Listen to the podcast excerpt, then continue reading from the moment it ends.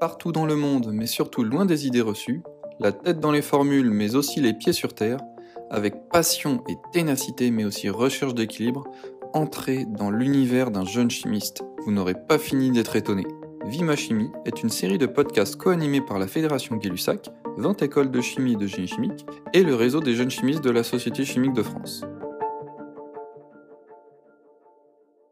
Dans ce premier numéro, nous sommes heureux de rencontrer Laure maître de conférence à Sorbonne Université. Pourrais-tu te présenter en quelques mots? Je suis maître de conférence à Sorbonne Université.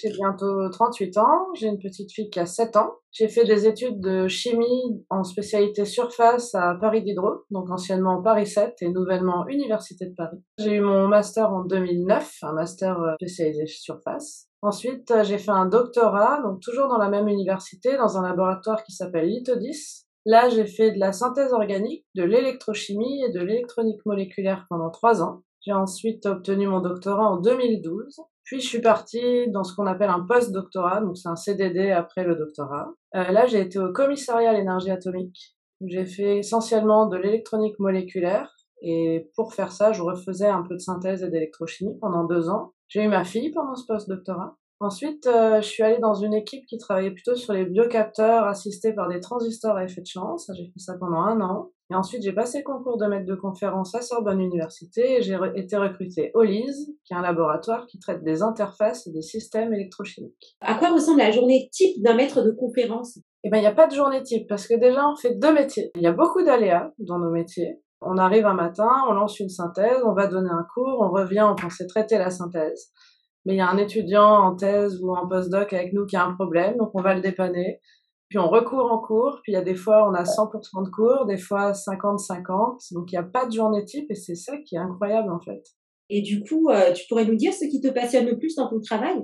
Eh ben tout, notamment parce que c'est justement assez versatile. Le fait d'être toujours en mouvement, de toujours devoir se réinventer, que ce soit en enseignement ou en recherche. Parce qu'en enseignement, on explique 100 fois la même chose, mais jamais de la même manière. Selon le public, etc., il faut retrouver des nouvelles images, des nouvelles approches. Et en recherche, on va faire des synthèses, par exemple, très similaires. On va essayer d'utiliser les molécules qu'on fabrique. On s'ennuie jamais, on réfléchit tout le temps, on trouve toujours des solutions. C'est ce qui me plaît. Est-ce que du coup, tu dis que tout te passionne? Mais as-tu d'autres passions en dehors euh, de celles liées à ton travail? Alors j'ai une grande passion pour la musique. Je pense que je ne pourrais pas vivre sans musique. Mes étudiants subissent beaucoup de musique au laboratoire. Euh, j'ai une grosse passion pour le volleyball, j'en fais beaucoup. Et après j'ai des euh, petites passions annexes, genre je vais jouer au baby foot, je vais faire de la couture. Alors en parlant de musique, est-ce que toi-même tu joues d'un instrument? Alors malheureusement, j'ai pas eu la chance d'apprendre à jouer d'un instrument, mais ma fille joue d'un instrument. Maintenant, elle joue de l'art, donc j'apprends avec elle. Et sinon, je joue pas d'un instrument, mais on avait monté une chorale au laboratoire, donc je chante tout le temps et beaucoup et partout. et avec tout ça, tu arrives à trouver un équilibre entre bah, ta vie professionnelle et personnelle? Ça, ça peut être une course, parce que j'ai une petite fille qui a 7 ans, donc maintenant ça va mieux, elle est grande, donc elle devient autonome, etc. Au début, quand on est nommé, qu'on a une enfant qui a un an, un an et demi, là c'est la course, vraiment. Après, euh, tout est intéressant. Moi, je m'amuse quand je vais au travail, j'y vais jamais à reculons. Et en même temps, euh, quand j'en pars pour aller chercher ma fille, c'est un grand bonheur. Je suis quelqu'un qui est plein d'énergie, donc c'est bien, ça me permet de canaliser mon énergie. Est-ce que tu penses que les sciences peuvent être abordées avec tous les publics, notamment les jeunes? Ah oui, mais d'ailleurs, ils sont bien plus réceptifs que les adultes. Donc euh, nous, on, participe à la fête de la science au laboratoire et on reçoit des enfants qui ont jusqu'à 5 ans. C'est un parcours qui dure une heure où on explique toute l'oxydoréduction, on est habillé en super-héros, euh, on image beaucoup ce qu'on fait, c'est que des, des, expériences très visuelles. Mais les enfants, dès la deuxième table, répondent aux questions bien mieux que certains adultes qui ont même étudié ça, donc c'est surprenant. Et je fais aussi avec ma fille beaucoup d'expériences à la maison. Elle a son petit cahier de labo, on dessine ce qu'on fait et elle s'éclate. Et malheureusement, je suis un peu la bête noire des autres parents d'élèves parce que tous les enfants, toutes les copines de ma fille veulent être chimistes maintenant. Est-ce que tu conseillerais à ta fille d'être chimiste?